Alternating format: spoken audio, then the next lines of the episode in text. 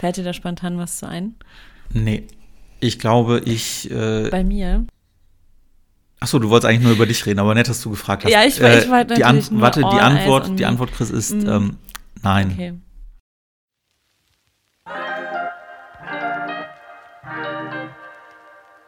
Aus der Hüfte direkt in dein Ohr. Zwei Nerds nehmen dich mit auf die Reise zum Top-Titel. Komm, wir schreiben einen Bestseller von Chris und Sebi.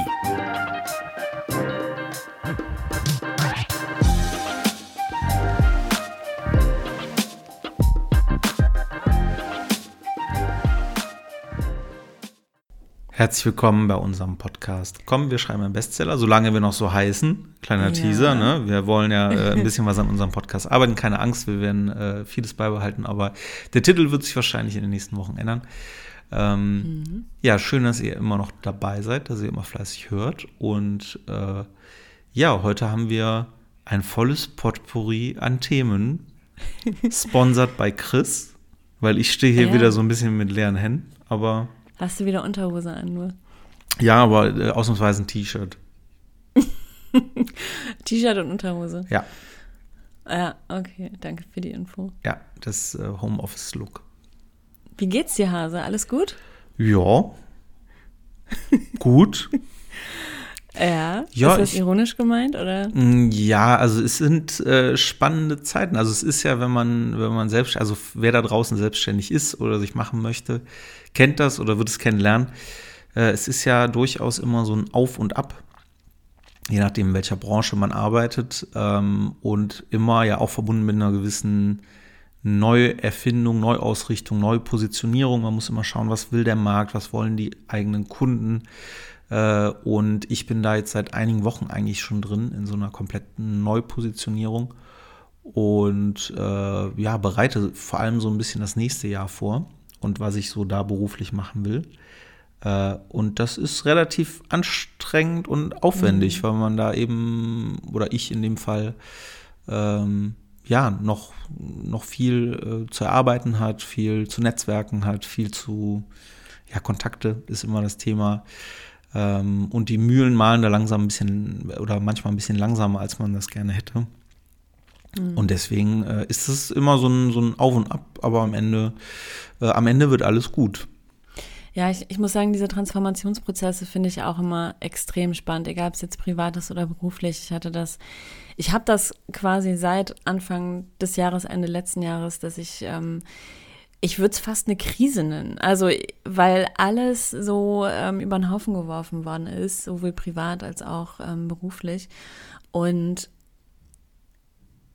und ich habe aber verstanden, dass das total die Chance ist. Auch wenn ich mich echt elend oft gefühlt habe und, und dachte, was ist das? Wer bin ich? Wo bin ich? Wo gehe ich hin? Was ist der Weg?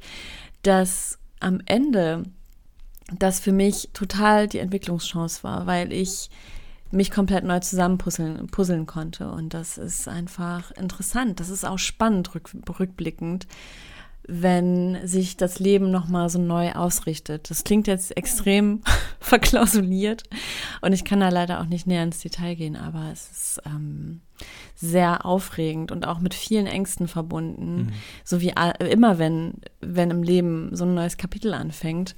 Und bei mir ist es auf so vielen Ebenen, dass, dass etwas endet und was Neues beginnt dass ich äh, da oft auch wirklich Existenzängste hatte, aber auch gleichzeitig so eine Vorfreude auf alles, was, was da kommt. Mhm. Ja, Krisen sind ja tatsächlich auch in, in äh, der Psychologie gar nicht mal so zwingend negativ äh, konnotiert, wie das halt so ist, weil ich kriege die Krise, wir haben eine Krise und so Krise ist ja eigentlich immer was sehr äh, outstanding, großes, schlimmes. Ähm, aber tatsächlich besteht das ganze Leben ja irgendwie aus Krisen, ne? Angefangen mit irgendwie, man kommt auf die Welt, keiner versteht einen. man Absolute kann, Krise, Man kann seine ja. Bedürfnisse nicht ausdrücken. Oh. Totale Krise. Ey, Sebi, stell dir das mal vor. Totale, du wärst ja, jetzt ein Baby, du könntest überhaupt nicht sagen, was du willst und keiner versteht dich und du bist Wie voll ätzend. hilflos und darauf angewiesen, dass dich jemand, dass dich jemand hört und auf dich eingeht. Das Ja, und Eltern haben ja dann krass. auch einfach so einen so einen Move, den sie immer machen, weil ihnen nichts Besseres einfällt. Sei es Schnuller, sei es schlimmstenfalls irgendwie Süßigkeiten. Zuckerkram, irgendwas, ja klar. Oder äh, es soll ja auch Leute geben, die machen den Nuck mal in, in Whisky rein und so, alles ja, schon gehört. Ich hatte immer mhm. diesen, diesen Reflex, äh, ich habe meinen armen Kleinen irgendwie 700 Mal am Tag gewickelt, weil das irgendwie so das Einzige war, wo ich das Gefühl hatte, ich werde irgendwie wirksam und hatte mir ja. irgendwann eingeredet, dass wenn er weint und äh, es halt scheiße findet, dass er, dass er halt eine Pampers anhat und dann habe ich immer, mhm. ja, deswegen, also es ist ganz schlimm, ja. Aber das sind halt so Krisen, die man im Leben hat und die kommen halt immer wieder, die können ja. im Job sein und so. Und äh, ich mag da ja immer dieses Identitätsmodell, haben wir auch schon mal im Ansatz drüber geredet, was halt irgendwie so sagt, es hat so, es gibt halt so fünf Säulen. Äh, eins ist so Körper und, und Gesundheit, das zweite ist halt soziale Beziehungen, das dritte äh, ist der Job, den man so hat. Ähm, dann das vierte ist so Sicherheit im Leben, auch durchaus materielle und äh, das fünfte sind so die Werte und Ideale, die man selber hat. Und ähm, mhm. ich weiß jetzt nicht, ob ich Quatsch erzähle, aber ich habe es irgendwie noch so im Kopf, wenn drei dieser Säulen äh, wanken oder beschädigt sind, dann ähm, spricht man durchaus von einer Krise. Und äh, ich mag das Modell deswegen so gerne, dass wenn man halt im Leben ähm, merkt, man kommt an seine Grenzen oder man, man beschreibt es auch selbst als Krise und man guckt sich dieses Modell an, dieses Identitätsmodell, dann äh, kann man das sehr gut darüber legen, weil äh, man zum Beispiel körperliche Probleme, Gebrechen hat in, in seiner Lebenssituation, irgendwie einem ein paar gute Freunde äh, wegbrechen und gleichzeitig der Job zum Kotzen ist dann sind halt schon drei dieser, dieser Basissäulen irgendwie betroffen. Und ähm, dann kann man durchaus von einer Krise sprechen. Ähm, und durch dieses Modell, wenn man das sich so vor Augen führt, kann man halt auch relativ schnell wieder wirksam werden, weil man halt sieht, okay, ich merke hier gerade, äh, die drei Bereiche meiner Identität, meines Lebens sind irgendwie gerade äh, im negativen Bereich dass man zumindest irgendwas davon in den Griff kriegt, dass man wieder anfängt, irgendwie was für seine Gesundheit zu tun oder dass man ja. sich neue soziale Kontakte sucht oder dass man eben den Job kündigt, äh, um zumindest ähm, wieder ein bisschen Gleichgewicht herzustellen. Und äh, ja, ich habe das auch ständig. Also ich habe auch ständig so Momente, wo ich denke, boah, krass, ich bin gerade in, in irgendeiner Krise für mich drin. Ähm, mhm. Und sich daraus zu arbeiten, das ist nicht, nicht ganz so einfach. Vor allem erfordert es meistens ja Mut. Ja, und was ich auch lernen ähm, durfte, ist, Mut heißt ja nicht, keine Angst zu haben. Also ich habe die Hose gestrichen voll, kann ich sagen. Ich habe richtig Angst, auch zwischendurch gehabt. Aber ich habe es trotzdem gemacht und das ist dann wiederum mutig. Ne?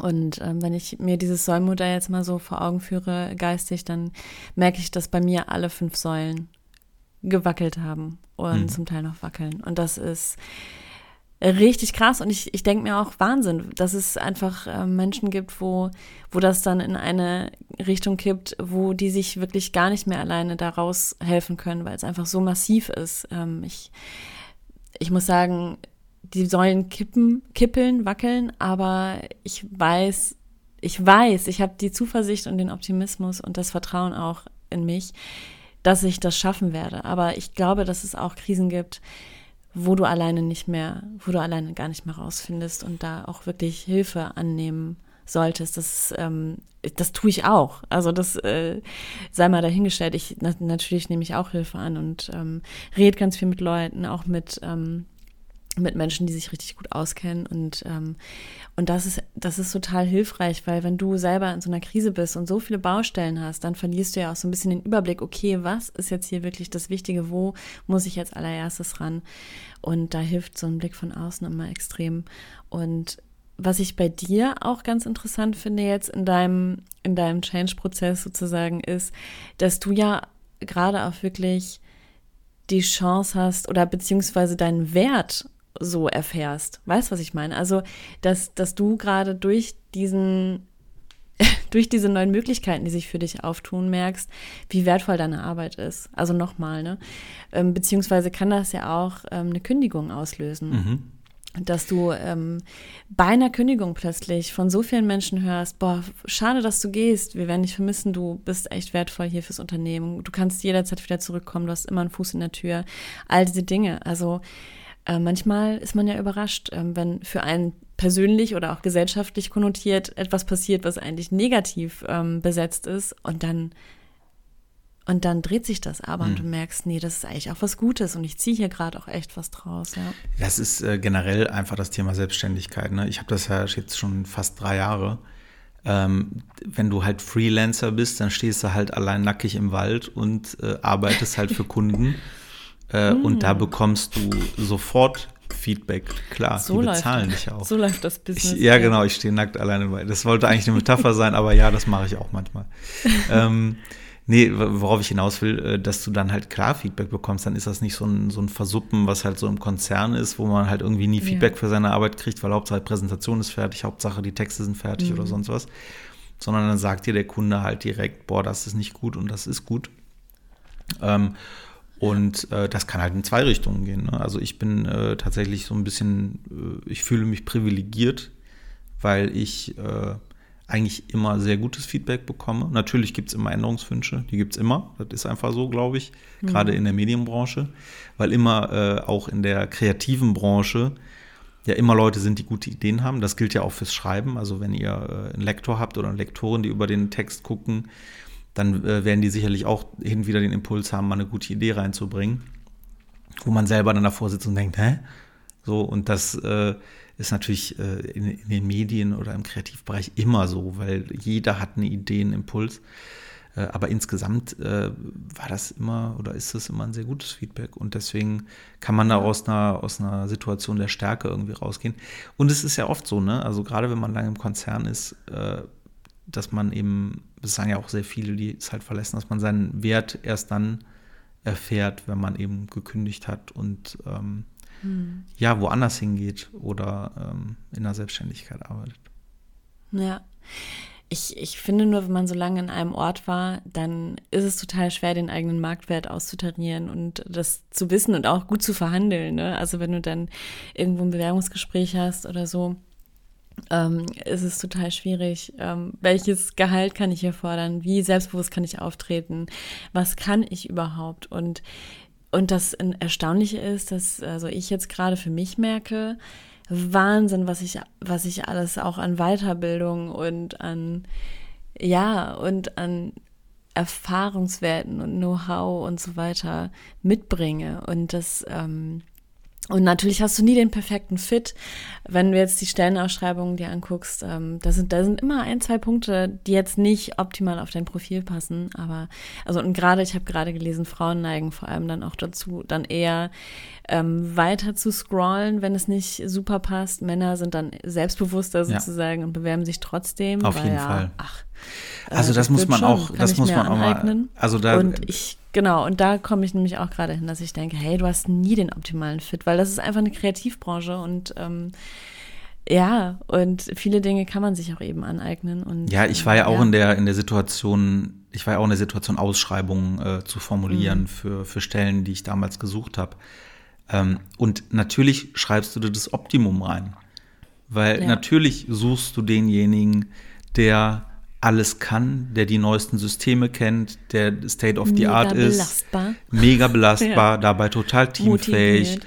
fröhlich, äh, optimistisch. Gut aussehend. Natürlich, da guckt man auf dem Foto natürlich jung, auch drauf. Trotzdem erfahren. Mhm. Genau, super jung, aber bitte zehn Jahre Berufserfahrung, am besten genau. in einer namhaften Agentur oder in einem namhaften, in einer namhaften Redaktion.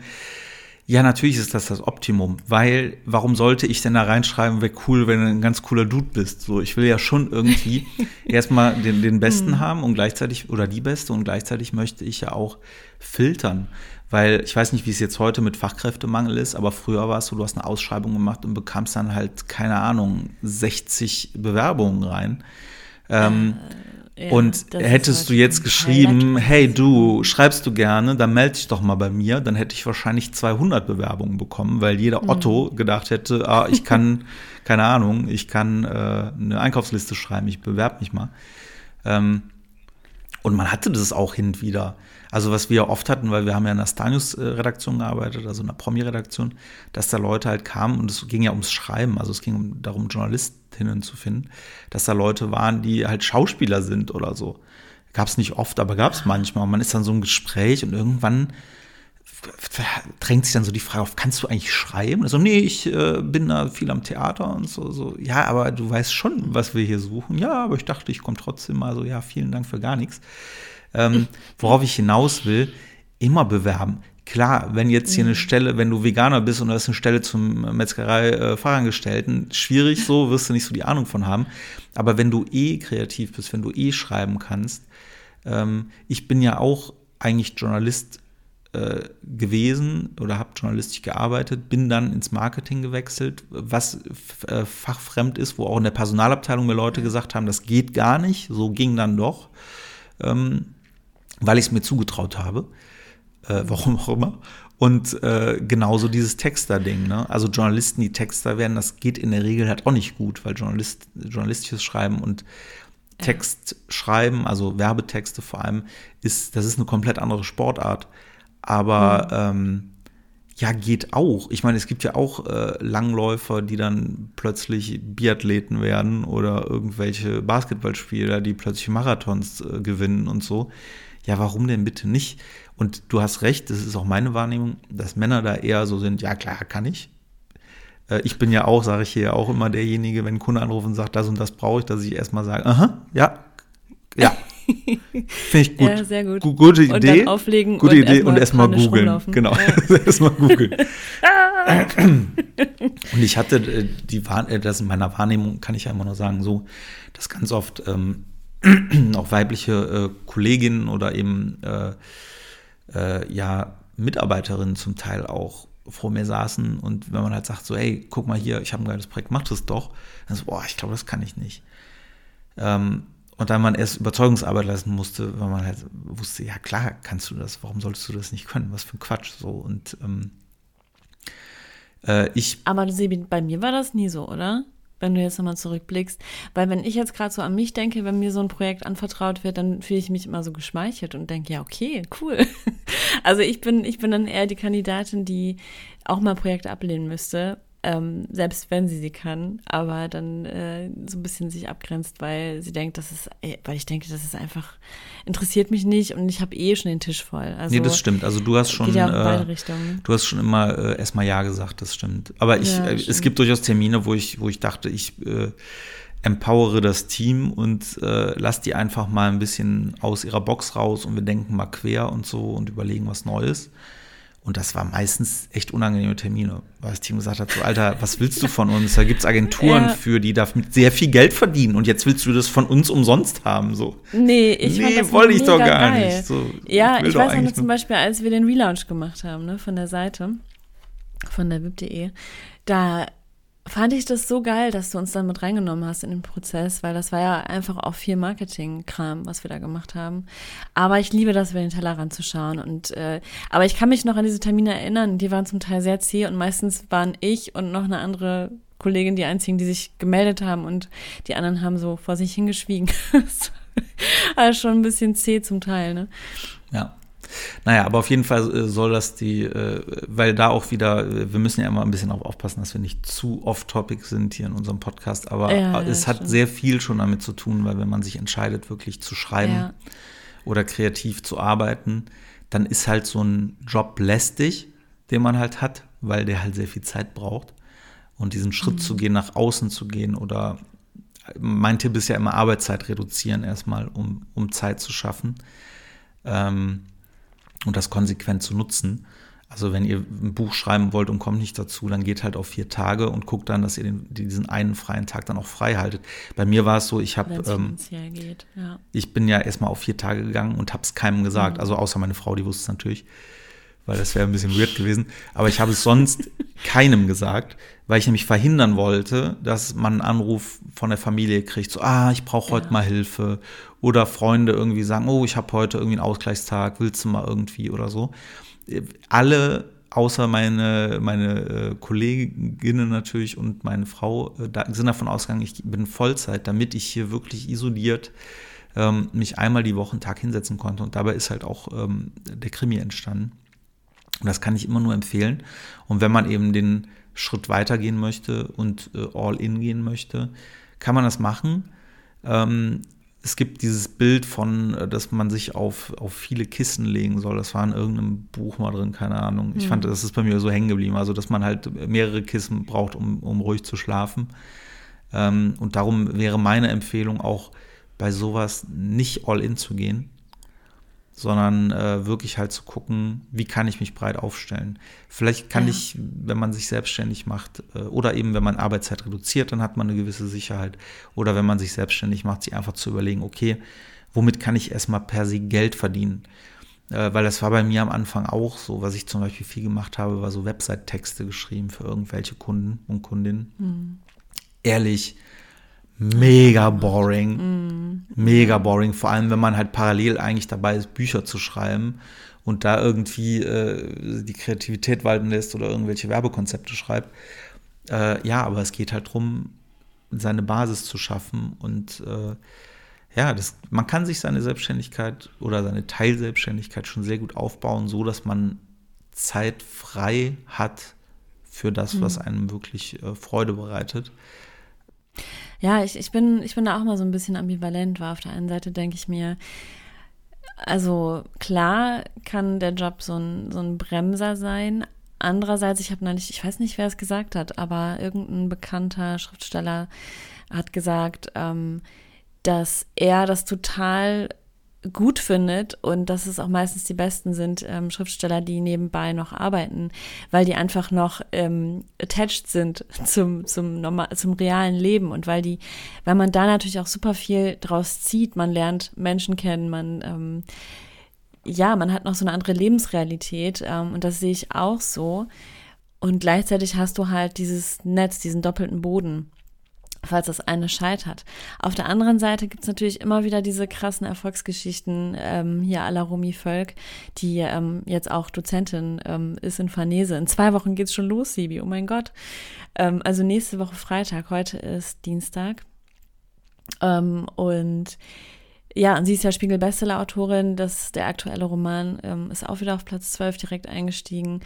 Und bei der war das tatsächlich so, dass die an irgendeinem Punkt, als sie noch nicht veröffentlicht war, als sie schon geschrieben hat, ähm, da hat sie ihren Job in einem Konzern gekündigt, hat, ähm, ist in die Elbmarsch gezogen, in die Nähe von Hamburg und hat, ist all in gegangen und hat nur noch geschrieben. Und sie hatte Glück, sie hat es geschafft und ähm, hat aber auch, glaube ich, viele Ablehnungen ähm, bekommen. Sogar ihr erstes Buch Totenweg ist ähm, anfangs gescheitert, was dann aber ein Bestseller geworden ist. Total abgefahren.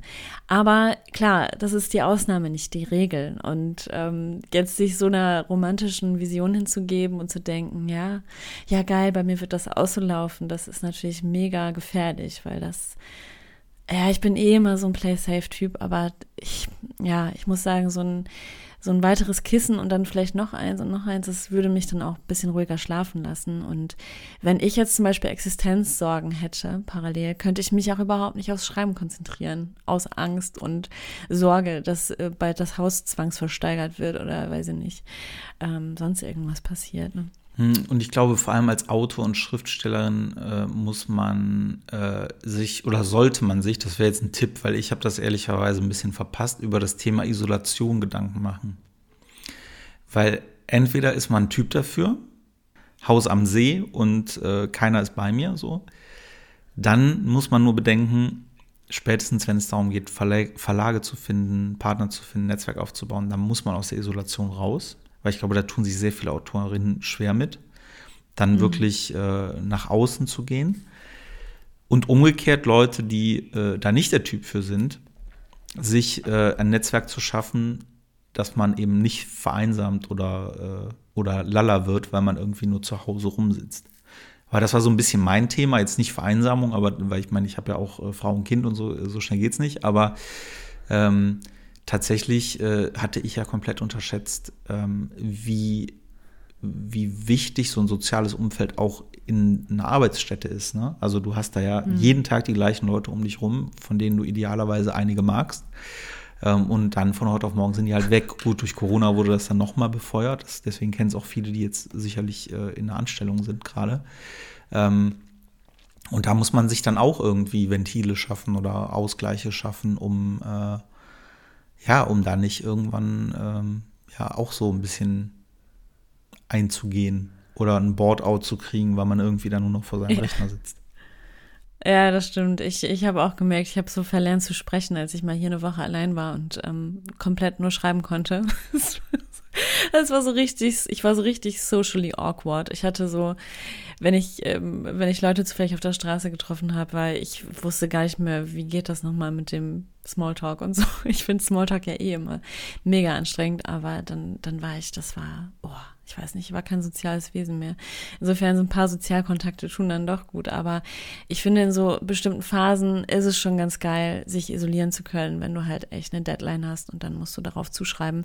Übrigens, äh, die Deadline-Farnese werde ich nicht halten können, weil ich hatte mir eigentlich vorgenommen, die Rohfassung bis dahin fertig zu haben. Das ist komplett utopisch, weil the life came between it. Ähm, ich habe irgendwie letzte Woche vier Tage am Stück Kopfschmerzen gehabt und, ähm, und so ist es immer irgendwie, ähm, ja, das, das Schreiben und das Leben zu vereinbaren, das ist sowas von schwierig. Aber du meinst jetzt nicht ähm, Rohfassung, zweites insofern- Buch. Doch, doch, ja, Ach, ja. Ich, das das kriege ich, das kriege ich auf keinen Fall. Kriege ich das fertig. Aber weißt du, was ganz geil war? Ich musste ja eine Textprobe einreichen, ne, bei dem Georg Simada, ähm, beziehungsweise bei den Dozentinnen. Und ähm, war maximal, ich war so, das hat echt so meine geistige Gesundheit ähm, auf, die, auf die Probe gestellt, weil es war für mich so stressig, weil ich dachte, oh mein Gott, ich muss jetzt hier eine Textprobe schicken und wer liest das alles? Und so habe ich ja mal erzählt. Und jetzt ähm, hatte der, der Georg Simada mir nochmal eine Mail geschickt und ganz am Ende der Mail, und das war auch wieder an einem Tag, wo der Tag war einfach wirklich grauenhaft, ne? Es war, es ist so viel passiert und, und ich wusste überhaupt nicht mehr, wo mir der Kopf steht und wie das alles weitergeht. Und dann äh, schrieb er ganz oben, übrigens Kompliment für ihre Textprobe. Und das war so, boah, ich musste die Stelle mehrfach lesen, weil ich es gar nicht glauben konnte, ähm, dass, dass dieser Mensch, der einer der krassesten Literaturagenten ähm, ist und war, dass der, dass der mir ein Kompliment ausspricht für meinen Text, mit dem ich noch nicht mal happy war. Also ich habe den abgeschickt und dachte, ja komm, der muss jetzt raus. Das war quasi am Tag der Deadline, kurz vor Mitternacht, habe ich diesen Text losgeschickt, weil ich dann dachte, jetzt musst du loslassen. Musst Aber das ist auch, du bist, das ist auch tatsächlich das größte Ja, Problem, ja, glaube ja. ich, bei dir. Ich weiß. Dass ich du dir selber, genau, dir selber im Weg stehst. Und das gibt es ja ganz oft, ist übrigens auch wieder äh, ein eher weibliches Phänomen. Zumindest, ich muss ja immer sagen, in meiner Wahrnehmung, ne? Weil ich will jetzt hier nicht äh, sexistisch rüberkommen. Ich kann ja immer nur sagen, wie ich es wahrnehme, wenn ich mit Menschen zusammenarbeite. Und das ist sehr oft wirklich äh, auch so ein, äh, ein eher weibliches Phänomen ist, einfach dieses, dieses Perfektionsding zu machen und, äh, und sich wirklich zu Tode aber zu optimieren. Imposter, ne? Ja. Ja, Perfektion gepaart mit, ähm, mit diesem Imposter-Syndrom, dass man denkt, ähm, eigentlich habe ich es nicht drauf und irgendwann werden es alle merken. Ja, ich glaube, Plus das, gibt, noch, das ist, ähm, das ist Selbstzweifel. definitiv was, was Mhm. man bei äh, Männern sehr selten findet. Ja, Männer haben eher das Gegenteil, ne? dass Ja. sie sich so überschätzen Ja. und man denkt, Alter, oh, ich bin so also, geil, ich bin so cool, on. guck mal hier. oh, ganz schlimm, Ja. ganz, ganz schlimm. Ich finde, Ja. wenn man dann auch abliefert, aber da setzt man sich ja auch selber unter Druck. Weil da musst du ja auch immer abliefern, wenn du so drauf bist. Mhm. Ähm, aber wenn die dann abliefern, okay, aber es gibt ja wirklich boah, so viele, gerade Männer, die meinen, sie wären die geilsten, besten, haben wirklich die Weisheit mit Löffeln gefressen und dann siehst du von denen eine Präsentation, hörst den Vortrag an und denkst nur, boah, Alter, ist das schlecht. ja, und dann ich bin dann immer so, ich war dann immer so krass überrascht, weil ich habe mich da am Anfang auch ein bisschen von blenden lassen, muss ich sagen. Ne?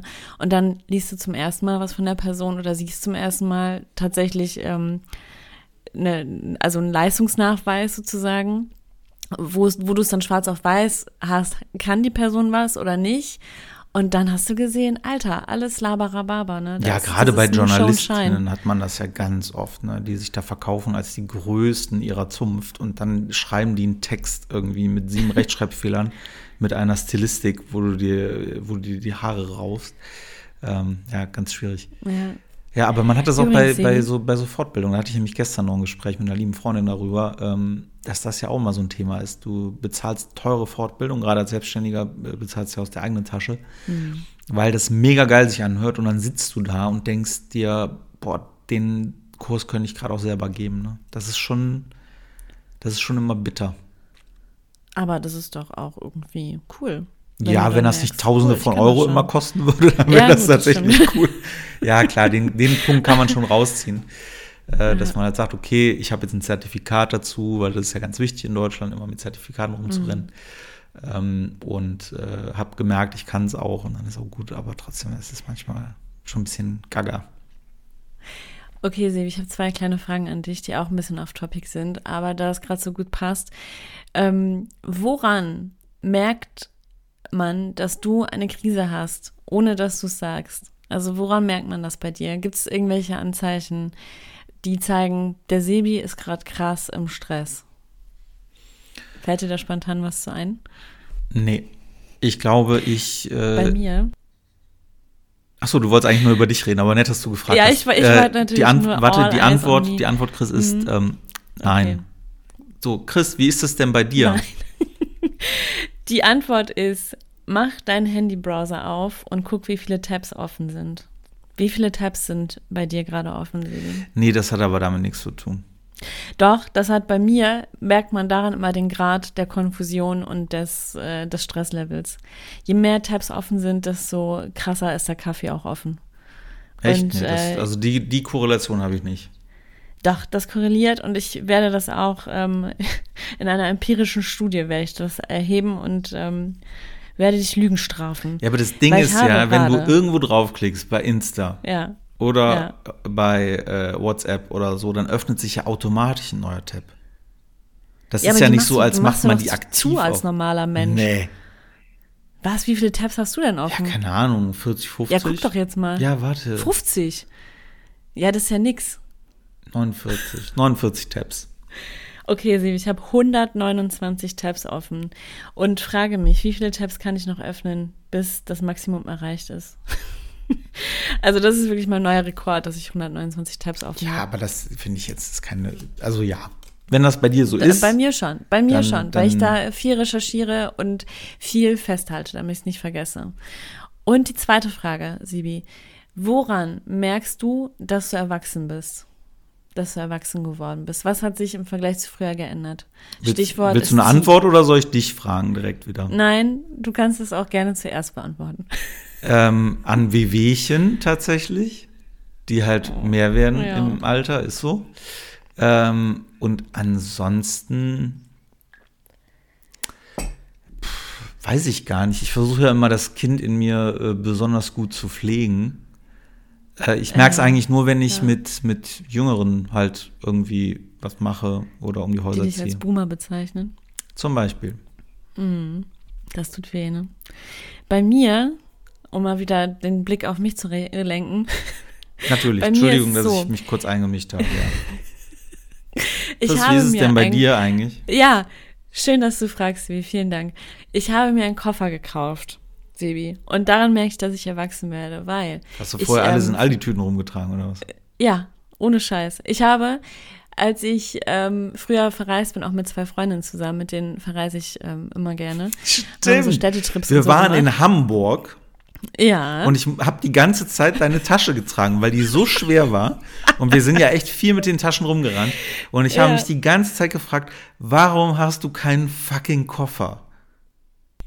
Ja, ja, weil ich so bin. Ich bin, ich verreise auch mit diesen klassischen Ikea-Tüten. Ja, aber die, die da hau ich alles schwer. rein, werf die in den Kofferraum. Die sind schwer, die haben keine Rollen, das ist mega unpraktisch. Aber dein Mann muss das Mal doch dann auch für dich tragen die ganze Zeit, oder? Ja, genau. Ach, deswegen Also stürzt sie auch deswegen, nicht. Deswegen stürzt sie nicht, weil Deswegen du immer Gefolgschaft. Deswegen- hast und ja. Lakaien, die dir deine Scheiße tragen. Deswegen hast du noch nie drüber nachgedacht, den Koffer zu kaufen. Verstehe. Und okay, und davor war es so, als ich noch keine Kinder hatte, ähm, wir sind mal nach Paris geflogen, ne, Freundin und ich. Nee, wir sind mit der Bahn gefahren, das stimmt gar nicht. Weißt du, was da mein Gepäck war? Ich hatte eine winzig kleine Handtasche dabei. Da war eine Zahnbürste drin, ein bisschen Schminke und, und, und, und Unterwäsche zum Wechseln. Das war mein Reisegepäck für drei Tage, für ein langes Wochenende in Paris. Und ähm, die, ja, ich habe mir da halt Sachen gekauft und alles, was ich extra hatte, haben die Mädels für mich getragen. Ja, so. Bitte. Die feine Was haben Prinzessin. die in der Tasche? Oh, sorry, Franzi. Ähm, und hier, Gianni, das, äh, ja, fällt mir gerade auf. ist Ihr unfassbar. Du bist dann da, ich, Ja, ich sehe es vor mir. Du bist da, nein, nein, Moment. Moment, Moment, Moment. Du bist da, du bist da hingefahren mit einer Handtasche, wo nur, wo nur eine Schambüste und nur eine Dings so. Und dann bist du nämlich in den ersten. Drogeriemarkt reingegangen, hast dir da nämlich irgendwas gekauft, was du brauchst, so Cremes und hier und das. Nee, und ich hast nicht. das, Das Moment, ich ich will das Bild nur benutzt. kurz mal zu Ja. Ende. Ja, das hast du von denen noch benutzt. Stimmt, dann könnt, hast du denen voll geschrieben. Könnt ihr ein bisschen mehr einpacken, dann brauche ich kein Gepäck mitnehmen. Auch noch ein paar extra Unterhosen. ein paar. Kleidungen Ja, gekauft. Könnt ihr das bitte für mich tragen? So. Und dann bist du nämlich die ganze Zeit, und die sind völlig fertig nach den drei Tagen nach Hause gekommen, weil die die ganze Zeit nur kiloweise deinen Scheiß geschleppt haben. Und du warst richtig gut drauf. Und ich dachte mir, wow, wie habe ich das gemacht? Ey, ich bin so minimalistisch, ich brauche echt wenig. Guck dir die an mit ihren schweren Taschen. Ja. Mal so ganz von oben herab. Nee, aber jetzt habe ich mir einen Koffer gekauft. Und das ist auch ein richtig cooler, so ein Hartscheinkoffer mit Rollen drauf, weil ich dachte, nee, das muss ich jetzt ändern. Du musst jetzt erwachsen werden. So, Sebi, und jetzt wollen wir mal ins Schreibbusiness einsteigen. Also will ich ganz Ähm, kurz so nochmal festhalten. Äh, Nein. da, daran, dass du ist merkst, dass du. Stress hast, sind Tabs, die du hast. Was ich Quatsch finde. Ja. Und ein Erwachsenenzeichen ist ein Koffer, was ich auch Quatsch finde. Weil ein Koffer sollte jeder normale Mensch eigentlich schon in der Oberstufe sich zulegen. Aber wenn das für dich so ist, liebe Chris, wenn das deine Ja. Realität ist, dann möchte ich da auch gar nicht gegensprechen. Ich gratuliere dir zu diesen beiden Erkenntnissen. Toi, toi, toi. So, und jetzt ins Schreibbusiness. Du willst über deine Listen Ja. reden, habe ich recht? Ja. Hm, Ach so, nee, ich habe hier noch ein paar Sa- Aussagen aus dem Superratgeber von Patricia Highsmith, Suspense oder wie man einen Thriller schreibt. Ja, hau raus. bereit? Willst du dann wieder mich fragen, was ich, wie ich das denke und dann sage ich gut Ja. und frag dann, wie siehst du das und dann kannst Ja. du die ganze Zeit reden. Okay, so machen wir's. Ja, das will ich. Bist du bereit? Born ready. In der Art, wie der Schreibende einen Plot aufbaut, spiegeln sich sein Temperament und Charakter. Logisch, unlogisch, nüchtern, inspiriert, originell oder ist oder er ist jemand, der andere imitiert. Wie siehst du das? Ja, würde ich äh, zustimmen, weil ich ja gerade an dem Drehbuch arbeite. Mhm. Und äh, das ist natürlich sehr dialoglastig. Das liegt ja in der Natur der Sache. Und da muss ich sagen, äh, die Dialoge, die führen so ein bisschen den Plot. Und da finde ich schon sehr meine Eigenschaften wieder. Noch nicht mal meine Persönlichkeit oder mein, mein Denken, sondern einfach so das, was da halt so steht. So, also sehr impulsiv, leidenschaftlich, äh, keine Ahnung, ähm, disruptiv. Ja, Das Wort magst du, ne? ja, mag ich. Disruptiv Ja, klingt immer wie das Wort, das, da habe ich immer ein Bild im Kopf, wie einer so einen Vorschlaghammer nimmt und irgendwas Ja. weghaut. So, also keine Leute, Ja. so, sondern Wände, Barrieren. Regeln. Ich bin ja nicht so der Regelfreund. Ne? Also deswegen, Mhm. ja, das, das würde ich unterschreiben. Chris, wie ist es denn bei dir? Nein, ich, ich merke aber, dass das total entlastend auch ist, weil viele fragen sich ja, was ist mein Stil, wie finde ich meinen Stil, mein Schreibstil und so. Aber ich glaube, vieles ist schon in dir angelegt. Wenn du halt ein super nüchterner, rationaler Typ bist, dann wirst du nicht super emotional schreiben. Dann ist es doch auch total geil, wenn du diese, wenn du das in dein Schreiben legst. Und das, und ich finde, das schafft auch so einen hohen Wiedererkennungswert. Ich, ich merke auch immer sofort, welchen Schriftsteller ich gerade lese, weil da einfach so viel Charakter auch mitschwingt. Ähm, und klar kann man, wenn man jetzt verschiedene Erzählstimmen einnimmt, dann auch mal einen Charakter haben, der super überschwänglich und impulsiv ist. Ähm, selbst wenn man selber ein eher rationaler Typ ist. Aber ich würde wetten, deine Hauptfigur ist es nicht. Ich würde wetten, deine Hauptfigur ist eher wie du.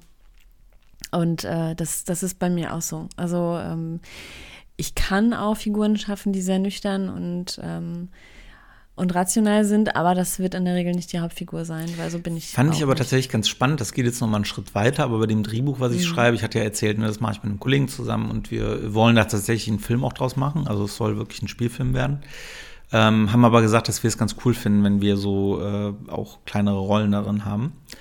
Ähm, eigentlich ja nicht Cameo, es sind schon größere Auftritte eigentlich, aber wir haben da irgendwie Bock drauf so und dann habe ich halt Nebenfiguren uns geschrieben und äh, hatte mir auch eine geschrieben, das fand ich ganz spannend, weil dann hatte ich ihm das erzählt und er hatte gesagt, ja, hatte er sofort gedacht, weil das halt so ein Brechertyp ist, weißt du, so, was man ja gerne auch mal spielen will. Und dann hatte er aber gesagt, dann aber irgendwann, als er mit dem Lesen fertig war, dann nochmal überlegen und dachte, die andere Figur würde viel besser zu mir passen. Und ich habe da erstmal nicht drauf reagiert, weil ich ja erstmal dachte, nein. Niemals. Äh, und dann habe ich da aber ein bisschen drüber nachgedacht und habe gemerkt, doch, das ist es, weil es ist gar nicht der Brecher, sondern es ist eher der mhm. ruhigere, der besonnenere, der, mhm. äh, der hinten raus vielleicht dann so seinen, seinen Auftritt hat und so. Ja. Und das fand ich irgendwie ganz spannend, da mal so drüber nachzudenken, weil das halt irgendwie so ein bisschen mir den Spiegel vorgehalten hat. Und ähm, habe das ja. jetzt auch gerade für mich erstmal, also natürlich sind die Rollen noch nicht verteilt, das ist ja gerade ist das Drehbuch, was entsteht, aber habe das jetzt auch erstmal so übernommen für mich. Ja. Äh, und fand das irgendwie ganz interessant. Die nächste Frage zielt auch so ein bisschen in die Richtung oder die nächste Aussage und zwar geht es ums Tempo. Die Entscheidung über das Tempo gehört zum Aufbau des Plots unbedingt und, äh, und bedingt die Wirkung, die man erzielen will. Tempo kann etwas mit Stil zu tun haben, ist also etwas Natürliches, nichts Erlerntes, das vom Temperament des jeweiligen Schriftstellers abhängt. Man soll kein sehr schnelles oder sehr langsames Tempo forcieren, wenn man sich beim Schreiben dann angespannt und unnatürlich fühlt. Kennst du das? Hattest du das schon mal? Nee. Dass du ein Tempo gewählt hast, wo du gemerkt hast, nee, das stresst mich hier gerade. Ich wähle das, das kein, geht irgendwie ich wähle kein Tempo. Ja. Für es mich ist bei entsteht, dir keine bewusste Entscheidung. Nee, nee, für mich das entsteht mhm. einfach das Tempo. Weil das war auch jetzt ja. hier in dem Beispiel so, das äh, war nämlich auch eine Frage lustigerweise, äh, weil wir hatten uns ja getroffen und er hatte zu meinem Drehbuch einfach so ein paar Rückmeldungen und Fragen. Ähm, und da war nämlich, oder unserem Drehbuch muss ich sagen, die Idee kommt ja eigentlich von ihm. Äh, äh, Harun, wie gesagt, äh, mein Kreativpartner da auf dem Projekt, und er sagte, äh, dass, ob das denn bewusst war, dass der ganze Plot innerhalb eines Tages passiert. Mhm. Mhm. Nö, war es nicht. Hat sich so ergeben, fühlt sich jetzt auch eigentlich ganz gut an. Ähm, aber habe ich im Leben noch nicht drüber nachgedacht, ob das jetzt ein Tag ist, zwei Tage, drei Tage oder wie viel.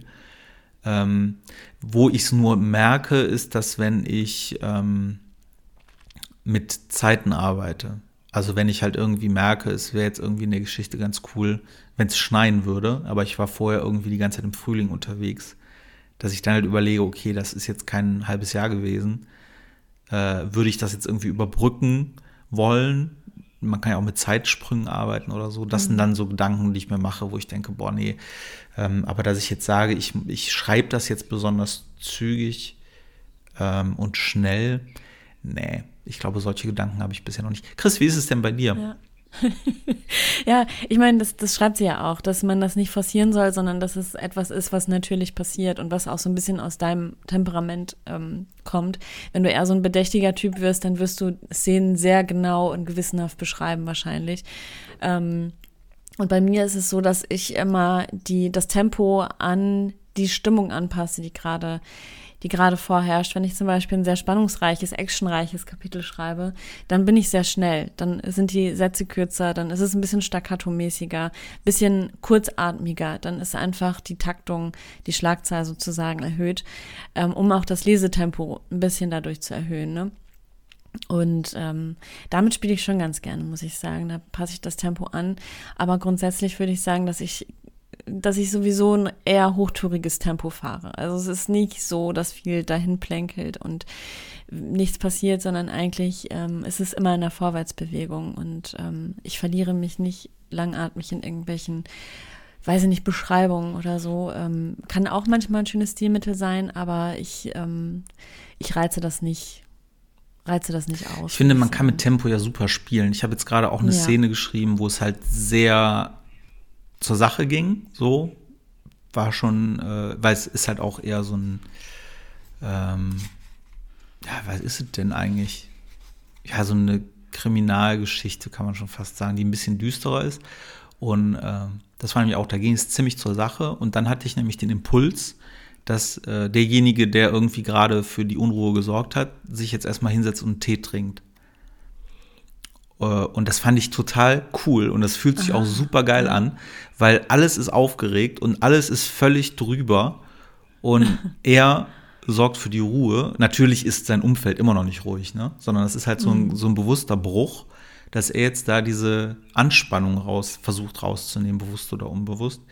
Äh, und dadurch wird das Tempo natürlich schlagartig verlangsamt, weil wenn einer da sich hinsetzt und Tee trinkt, dann ist man halt nicht mehr in Tak, Tak, ja. Tak, dann sehe ich auch keine schnellen Schnitte oder so, sondern dann halt wirklich auch so eine Sequenz, wo der da Schön. sitzt und seinen Tee trinkt. Äh, und das gibt halt, finde ich, nochmal eine ganz andere, äh, ja, gibt dem Ganzen nochmal eine ganz andere Farbe dann an der Stelle.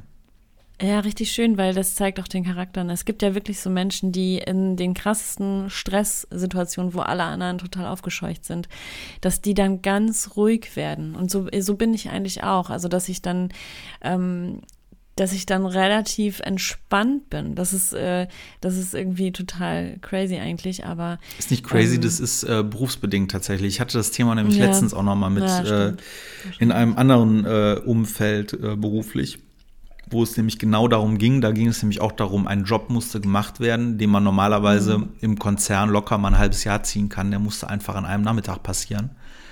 Ähm, und das sind für mich die geilsten Jobs. So, weil das aber, so sind wir sozialisiert als Journalistinnen, vor allem als äh, digitale oder Online-Journalistinnen, weil ähm, da halt klar ist, hier ist eine Eilmeldung und äh, spätestens in einer halben Stunde müssen dazu mhm. zwei Stücke raus sein und am besten noch ein Video dazu und äh, ruf den an, sprich mit dem, hast du die Redaktion schon erreicht alles und gleichzeitig, ja. alles gleichzeitig und das ist ja was, wenn man mal überlegt, als das angefangen hat, so in, in der Ausbildung oder als man halt eben als Journalist angefangen hat, war das krass, da ist man rausgegangen und, äh, und war fix und fertig und äh, also mental und körperlich. Aber mhm. irgendwann hat man da eine gewisse Routine drin und äh, ist ja auch wahrscheinlich, ja. Äh, ich meine, ich bin keiner, aber wenn man irgendwie Herzchirurg oder sowas ist oder Chirurgin, äh, dann hat man ja auch, wenn irgendwo an, was anfängt mhm. zu bluten, äh, ist es ziemlich scheiße, aber dann äh, hat oh man oh nein, wahrscheinlich. Oh, nein, oh, oh Gott, Gott, oh mein Gott, ich kann kein Blut sehen. Hilfe, Hilfe, oh, Hilfe. Kann mal jemand meinen Mir Papa wird übel, Leute. Oh, jetzt habe ich da reingebrochen. So, schwierig. So. Und das ist ja auch ein, äh, ein Lernprozess. Und ich, äh, ich, mhm. ich empfinde es immer so, das war schon damals im, in der Redaktion so, aber noch mal viel mehr jetzt, wo ich in einem Job bin, weil oft sind ähm, Medien oder auch diese ganzen Strategiebereiche, die sind halt sozialisiert, dass sie Zeit haben für Dinge, weil ein gutes Konzept braucht Wochen manchmal, äh, eine gute Strategie braucht vielleicht sogar Jahre. So. Und dann sitzt du manchmal mit den Leuten zusammen und jetzt muss es aber passieren. Und dann merkst du halt, ähm, dass man, dass wir uns das antrainiert haben durch unseren Job, dass man einfach ran kann. So. Und man auch nicht lange nachdenken muss. Man fängt halt an, ja. man schreibt, man tut äh, und am Ende äh, funktioniert es auch in der Regel. Äh, das ist schon, glaube ich, was. Also ich beobachte das immer, die Leute, die das sehr gut können, äh, die kommen meistens aus irgendeinem so journalistischen Bereich äh, oder haben halt eben schon mal unter Druck gearbeitet einfach. Ne? Muss ja nicht Journalismus sein, ja. aber wenn du halt einfach unter Zeitdruck arbeiten kannst und das lernst über Jahre, dann bist du auch die Ruhe, weil das ist halt auch ganz oft das Thema, wenn irgendwie äh, jemand ankommt und sagt, oh Gott, wir haben nur noch eine Viertelstunde, dann denke ich, ja, wir haben noch eine Viertelstunde. Also was mhm. kannst du alles in 15 Minuten noch machen? Ne? Also ja, viel. Aber da bist so. du wirklich extrem. Ich weiß nicht, wie oft wir hier schon äh, Podcasts aufgenommen haben und du dann so ganz äh, leisure nebenbei meintest, ja, ach, ich habe danach noch eine echt super wichtige Präsi für, für einen meiner größten Kunden. Ich habe äh, die ist noch nicht ganz fertig, das muss ich gleich noch mal eben machen. Und dann überziehen wir sogar noch und du bist einfach die Ruhe weg. Also du hast es auch auf jeden Fall ziemlich verinnerlicht. Ja. Wahrscheinlich, weil du auch gelernt hast, äh, dass du es auch irgendwie immer trotzdem hinkriegst. Ne? ja, das kommt immer drauf an. nicht ganz rund ist. Ähm, ja. Ich bin halt entspannt, wenn ich eine Idee habe, weißt du? Mm. Also mm. äh, gerade bei solchen Beispielen, wenn ich weiß, ich habe gleich noch fünf Minuten Zeit vor dem Termin, ich habe hier noch zwei Folien, die will ich noch schnell äh, schreiben und ich weiß, was da drauf steht oder drauf kommen soll, dann bin ich entspannt. Wenn ich aber weiß, boah, ich muss da gleich mir noch was einfallen lassen, schwierig. Also dann, ähm, ja. dann priorisiere ich auch anders. Ne? Bist du bereit für die nächste Aussage? Hau rein. Und da geht es um über, da geht's um die erste Seite beziehungsweise die ersten Sätze. Das finde ich super interessant an, eines Buches. Mhm. Ähm, und diese erste Seite ist wichtig, schreibt sie hier, weil sie den Leser entweder in die Geschichte hineinzieht oder ihn das Buch zuschlagen und beiseite legen lässt. Ähm, hier, ähm, um nicht gleich anfangs die Sehkraft und Aufnahmefähigkeit ihrer Leser unnötig mit einer langen Passage zu strapazieren, beginnen viele Schriftsteller ihre Romane mit einem kurzen Abschnitt von einer bis sechs Zeilen. Dann springe ich jetzt mal, weil das gehört irgendwie zusammen. Was der Leser nicht möchte, ist, gleich zu Beginn mit Informationen und komplizierten Fakten zugeschüttet zu werden. Er kann sie gar nicht zuordnen, weil er die handelnden Personen noch nicht kennengelernt hat. Den Leser sofort in einen Gefühlsaufruhr, eine Auseinandersetzung oder eine leidenschaftliche Szene zu stürzen, wäre aus demselben Grund verschossenes Pulver. Man kann sich nicht in etwas hineinversetzen, solange man die Beteiligten nicht kennt. Einen Eindruck von Bewegung zu geben, ohne gleich die Gründe dafür offenzulegen, erscheint mir also gut. Ja, also ich äh, neige äh, am Anfang oder generell neige ich immer zu recht kurzen Sätzen, zu Staccato-Sätzen, sei es bei Büchern oder auch bei Konzepten, weil ich einfach das Gefühl habe, verschachtelte mhm. Sätze machen einfach wenn man nicht viel Zeit hat und das sind eben die ersten Seiten oder wenn man eben kurz einen Pitch hat, das macht halt einfach überhaupt keinen Sinn, weil da, da können die Leute irgendwie nicht folgen. Darum äh, bin ich da schon bei. Ja. Wo ich ein bisschen widersprechen würde, ist bei dem Thema Konflikt, weil ich finde es wiederum sehr gut, aber auch als Leser, ähm, wenn man vorne direkt so einen Konflikt hat, weil dieses langsame über eine Rampe 50 Seiten aufbauen, wo bin ich, wer ist, die, wer ist der Protagonist, wie fühlt er sich, wie sieht es in ihm aus, ähm, was auch durchaus sehr äh, oder einige sehr erfolgreiche AutorInnen machen, äh, ist nicht so meins, weil ich, ich mhm. mag das halt, wenn man schnell ein Bild im, aber das ist halt, weil ich so bildhaft, glaube ich, bin. Ich brauche halt schnell ein Bild im Kopf so und es gibt halt echt Bücher, die es schon im äh, im Prolog schaffen, äh, einfach so, so eine krasse Welt aufzumachen. Ich weiß nicht, bei Dan Brown hab, fällt mir da gerade ein, da war irgendwas Meteor oder so. Ich weiß gar nicht mehr, was passiert ist, aber da war er irgendwie in so einer, da ging es um irgendeine Eiswelt und dann wurde irgendwo was aus dem tiefsten Tiefen des Eises irgendwie rausgebohrt und so. Und man war halt in dieser Welt direkt so. Ich hatte das direkt vor Augen äh, und wusste, okay, die haben da jetzt irgendwas Krasses gefunden und das wird jetzt das ganze Buch irgendwie begleiten. Äh, das hat mich sofort reingezogen, obwohl das irgendwie nur zwei Seiten oder so sind. Ähm, das hilft mir schon sehr. Aber äh, ja, ich, also mich kann eine, die ersten Sätze, wenn die mich nicht abholen, das schreckt mich nicht ab. Mich schreckt so die, die ersten 50 Seiten sind immer so meins. Wenn ich nach 50 Seiten immer noch das Gefühl habe, da erklärt mir gerade einer das Setting, boah, dann lege ich es zur Seite, dann möchte ich nicht mehr. Mhm. Ja. Also ich glaube, das, was sie auch ähm, meint, ist, dass man relativ schnell schon anfängt, ähm, Fragen zu pflanzen. Also dass, ähm, dass man als Autor früh anfangen muss, ähm, den Leser beim Leser Erwartungen zu wecken oder, oder Fragen ähm, aufzuwerfen. Das, äh, das, das liebe ich auch, wenn ich selber lese. Ich merke ja auch, wie das funktioniert, weil ich mich dann frage, oh, oh, wie das, äh, wie die Beziehung wohl weitergeht. Ähm, oh, die scheinen ja irgendwie Probleme zu haben und so weiter. Und, äh, und irgendwas ist mit diesem Nachbarn auch nicht so ganz koscher. Dann das liebe ich. Und das ist, man muss es ja noch nicht mal eskalieren lassen. Das, das meint sie, glaube ich, dass man direkt am Anfang so ähm, so hardcore einsteigt, sondern dass du auch erstmal das ganz langsam aufbauen kannst, indem du viele, viele Fragen aufwirfst und dass das ja auch so eine krasse Sogwirkung entfaltet ähm, und dich in die Handlung reinzieht und du darüber auch so eine Identifikation ähm, gewinnst mit den Figuren. Das funktioniert ja auch ganz krass über, bitte über nicht Mitleid. Zu viel, wenn, bitte, Entschuldigung, äh, nee, erzähl. Mitleid. Äh, genau, Mitleid, weil wenn ich eine Figur habe, die wo man am Anfang schon mitbekommt, oh krass, die Beziehung ist gerade ähm, gescheitert und jetzt macht ihr Chef noch Stress oder ihre Chefin und, ähm, und die Miete kann sie auch nicht mehr zahlen für den nächsten Monat. Wie geht es jetzt bei der denn weiter? Die Mutter ist auch krank, keine Ahnung. Du wirfst halt super viele Konflikte auf und ähm, zeigst die Person ähm, und instant hast du ja hast du ja Mitleid mit, mit der Figur und ähm, da, das schafft so eine krasse Identifikation und auch darüber kann man, finde ich, Leser total gut eine Geschichte ziehen. Was wolltest du denn sagen? Bitte nicht zu viele Namen.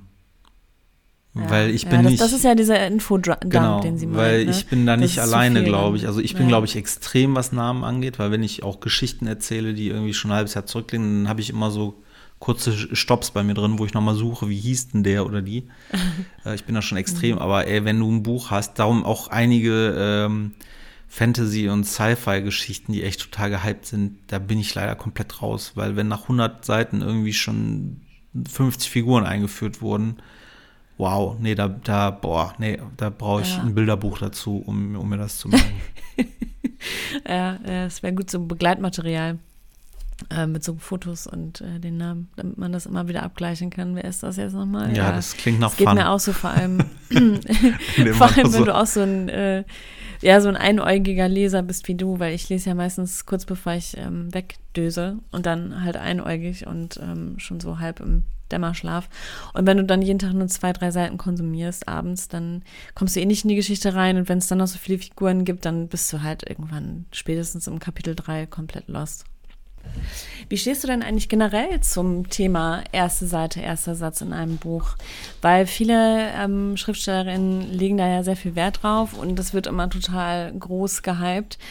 Wie wichtig das ist und äh, ist es wahrscheinlich auch, weil wenn ich mein Leseverhalten angucke, wenn ich in die Buchhandlung gehe, ich lese meistens hinten den Klappentext und dann so die ersten zwei, drei Absätze. Und wenn mir der Stil zusagt und ich gecatcht bin, dann kaufe ich das. Und das ist eine Entscheidung, die binnen 17 Sekunden oder so, glaube ich, fällt. Ähm, legst du Wert auf deine ersten Sätze, auf die ersten Absätze speziell? Mm, Ja, unbedingt. Ich, äh, mir ist wichtig, damit schnell zu zeigen, in welchem Genre man gerade zu Hause ist. Weil ich finde Genres Ja. im Buch, aber auch in Musik oder so, ey, ganz ehrlich, wenn, wenn einer mir seinen Musikgeschmack erzählt, manchmal verstehe ich überhaupt nicht, was da gemeint ist. Weil es gibt ja so viele Untergenres.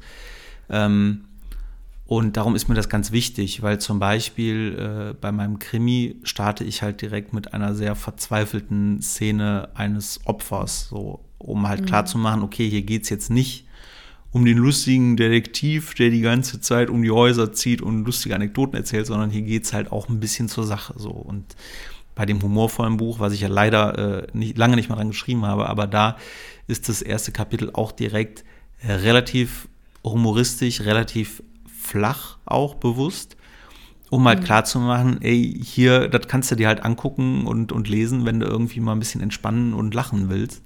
Äh, Und das ist jetzt hier nicht irgendwie die hohe Dichterkunst. So. Und das finde ich halt schon wichtig, weil ich es halt selber ein Abfuck finde, wenn man halt irgendwie schon was gelesen hat, hat irgendwie so ein Bild im Kopf und dann plötzlich mutiert das zu einer Liebesgeschichte, mutiert das zu einem Horror-Ding, weil das habe ich auch ein, zwei Bücher mal gelesen, wo dann plötzlich irgendwelche Zombies kommen oder so. wo Ich dann auch denke, ach krass, wo kommt das denn jetzt her?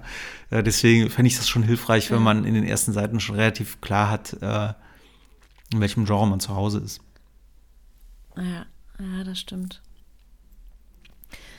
Ich überlege gerade, ob ich meine ersten Sätze einfach mal vorlese. Kann ja nicht schaden, oder? Kannst du gerne machen.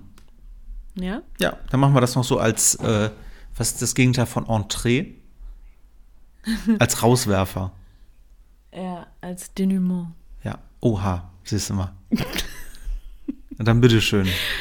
Äh, ja, okay. Dann Also das war jetzt ähm, mal. Denouement. Also das war jetzt von meinem ersten Buch. Ähm, der Farbfleck vibrierte in der Morgendämmerung. Ein Rot, das verstörend war an diesem Ort, der nur aus Licht und Schatten bestand. Das war der erste Satz in dem ersten Buch. Und jetzt lese ich mal den ersten Satz von meinem zweiten vor, an dem ich gerade schreibe. Ah ja, okay. Zwei einsame Lichtkegel gleiten durch die Nacht. Sie streifen die Baumstämme neben der Landstraße, die sich in Serpentinen durch den Wald findet.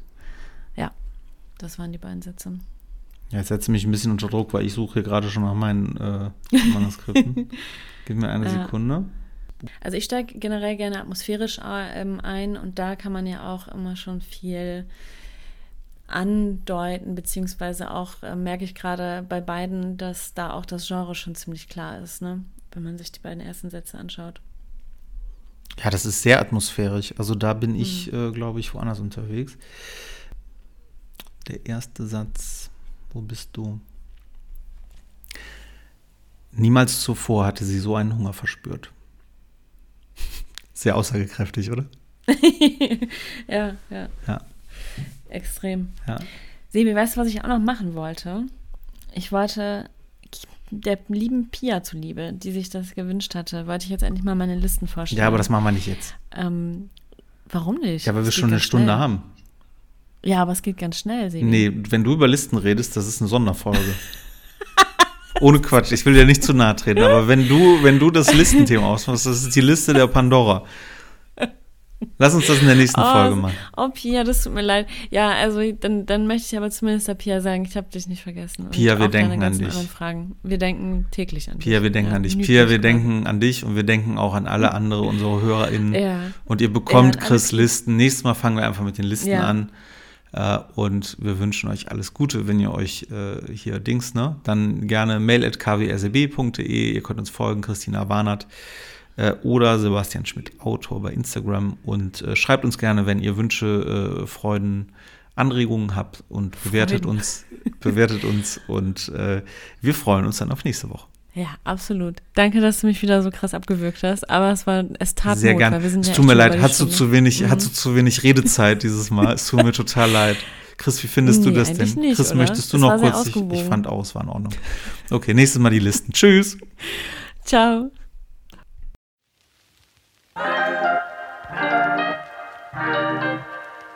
Música